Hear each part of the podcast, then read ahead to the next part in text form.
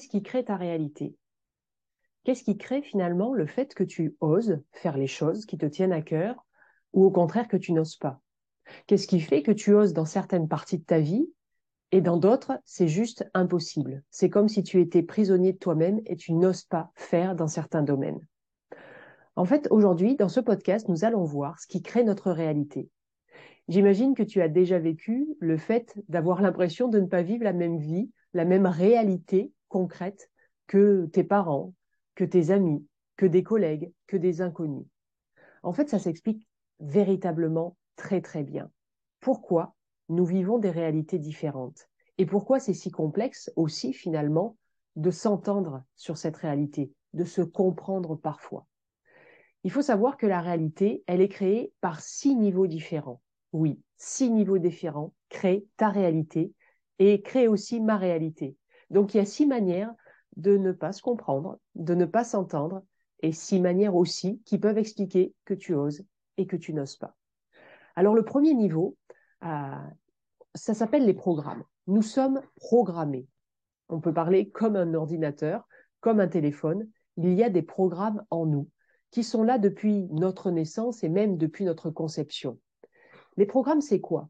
Un programme, c'est ce que nous avons entendu de la part de nos parents, de la part d'amis, de la part de collègues, de la part des médias, de la part de la société d'une manière générale. Ces programmes, c'est le fait d'avoir interprété la réalité avec qui nous sommes, avec ce que notre famille nous a transmis. Et ces programmes, en fait, ils nous mettent en mode automatique. Il faut savoir, en fait, qu'à 95%, voire certaines études disent qu'à 98%, nous sommes en mode automatique.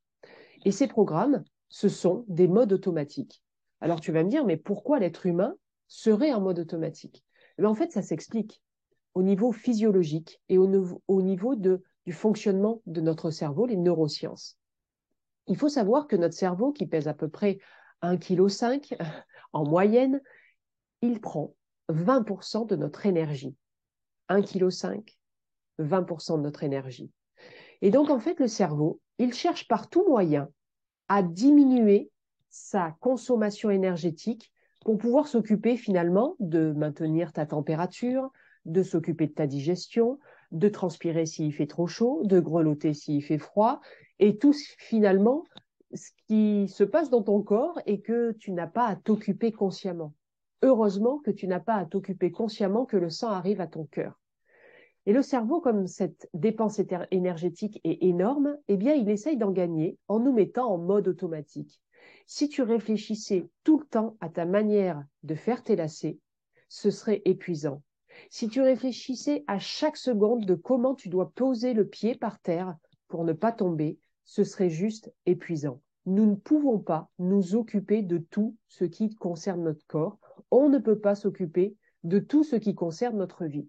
Donc nous sommes en mode automatique, d'où l'intérêt et l'avantage de ces programmes. Avec ces programmes, ça fait générer des croyances. Tout ce que tu peux verbaliser ou penser qui commence par je crois que. Moi, je crois que la vie est belle quand on arrive à faire un métier qui nous plaît, qui nous porte, qui est une passion. Alors que j'ai des personnes autour de moi qui croient que le travail, ça n'est qu'alimentaire et qu'on n'a pas à s'occuper si ça nous fait du bien, si ça nous permet de nous épanouir. Je ne sais pas ce que tu crois sur le travail, mais ça peut être intéressant de te poser la question de qu'est-ce que tu crois sur le travail, qu'est-ce que tu crois sur l'argent, qu'est-ce que tu crois sur les émotions, qu'est-ce que tu crois sur ta famille ou la famille d'une manière générale?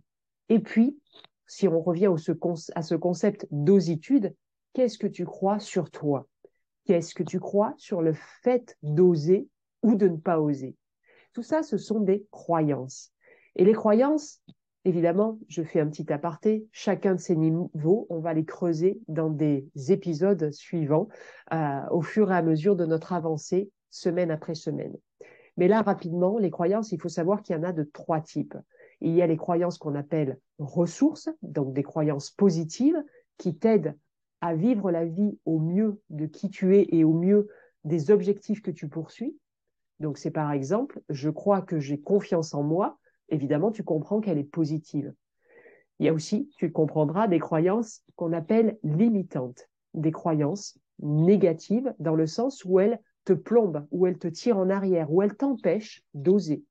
Si tu crois que tu es nul en mathématiques et que tu voudrais suivre une filière scientifique pour avoir un métier où il y a l'utilisation de mathématiques, ça va être très compliqué d'y aller. OK? Troisième et dernier type de, de croyances, ce sont les croyances bien neutres. Elles sont ni négatives ni positives.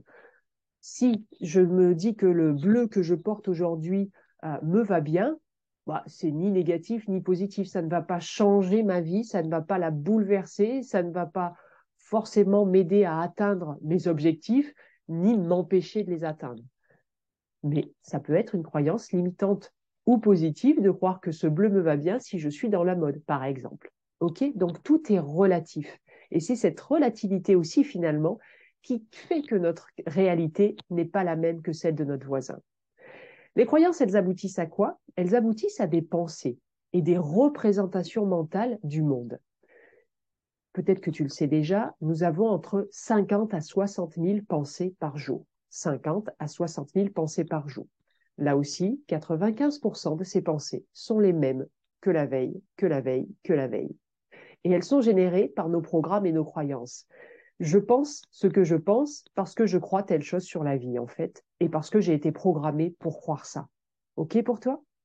Ces pensées, elles aboutissent à quoi? Ces pensées, elles aboutissent à des émotions.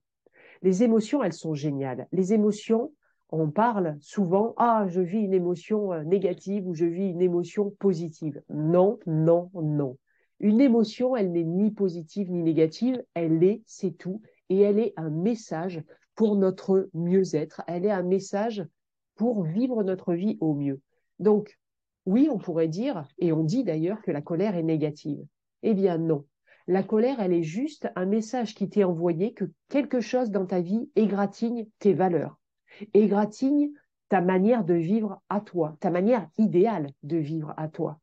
Mais sur le même, la même situation euh, qui crée cette colère, d'autres personnes n'auraient pas la même réalité, n'auraient pas la même vision de la situation. Donc une émotion, on en parlera le plus longuement dans d'autres podcasts.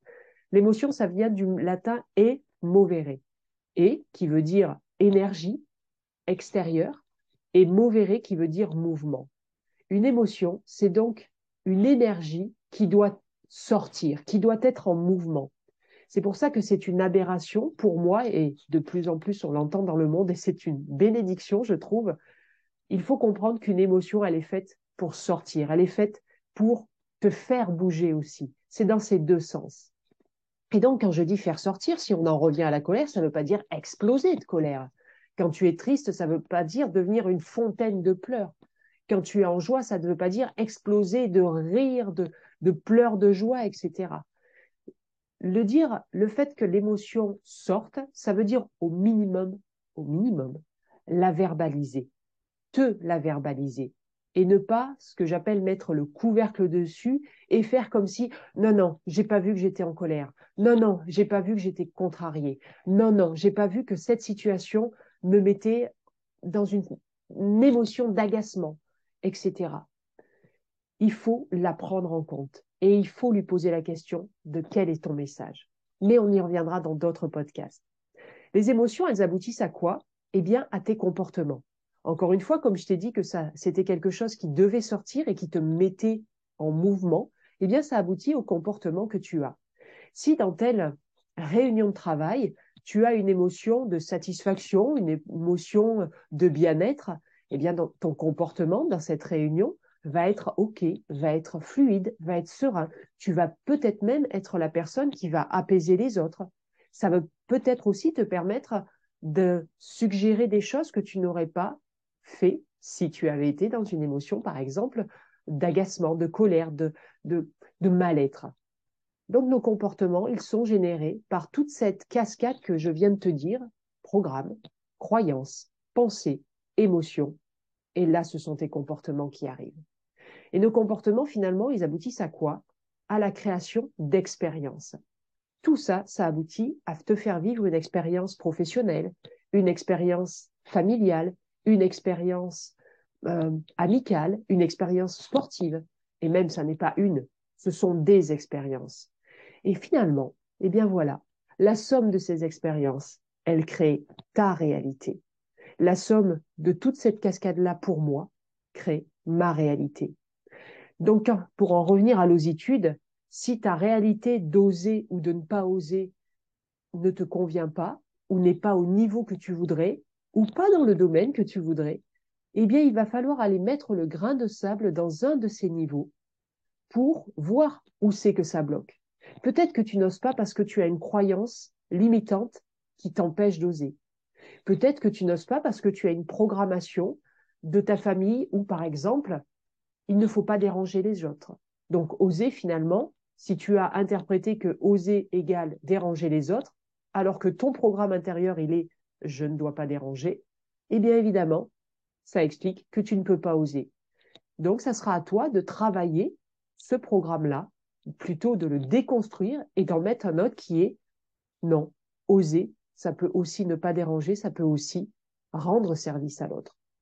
Ça me rappelle Delphine qui euh, avait de la difficulté à parler d'elle.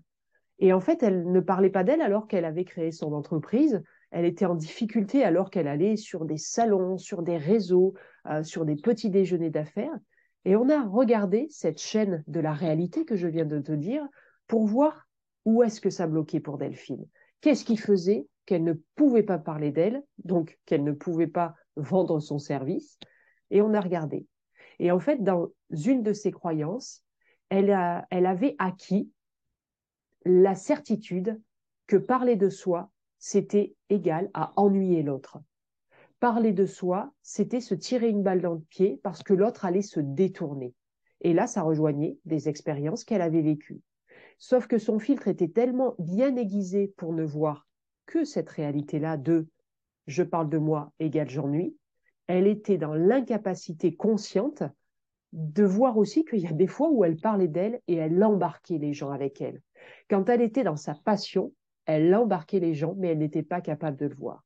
Donc je l'ai fait, je lui ai fait changer de lunettes en fait, changer de perspective, changer de point de vue, pour qu'elle s'autorise de plus en plus à voir que parler d'elle, parler de son activité, était juste parfois une bénédiction, un service qu'elle rendait aux autres. Donc voilà pour ce podcast sur qu'est-ce qui crée notre réalité, notre réalité et notre capacité à oser ou pas, mais finalement qui illustre pourquoi eh bien, ta réalité n'est pas la même que celle de l'autre, qui explique pourquoi eh bien, on a du mal à s'entendre et se comprendre, et t'explique que tu as la main, et c'est surtout ça que je veux que tu retiennes de ce podcast, tu as la main pour changer les choses, quel que soit le niveau des six niveaux que je t'ai donnés, où il y a quelque chose qui est dysfonctionnant par rapport à ce que tu veux vivre. Donc la semaine prochaine, tu vas avoir droit à une nouvelle interview, l'interview euh, d'une coach, Nelly Moussaïd, qui a quitté la fonction publique pour vivre du coaching et euh, qui explique de très belle manière justement le système des croyances. Donc, si tu as été intéressé par euh, cette chaîne de la réalité et par ce niveau des croyances, tout ce que tu mets derrière, je crois, eh bien, je t'invite la semaine prochaine à écouter l'interview de Nelly Moussaïd.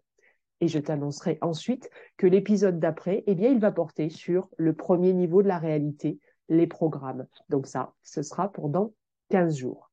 Je te souhaite une très belle journée, une très belle semaine. Prends soin de toi et réalise bien que ta réalité n'est pas la même que l'autre pour six raisons différentes et c'est correct. Prends soin de toi.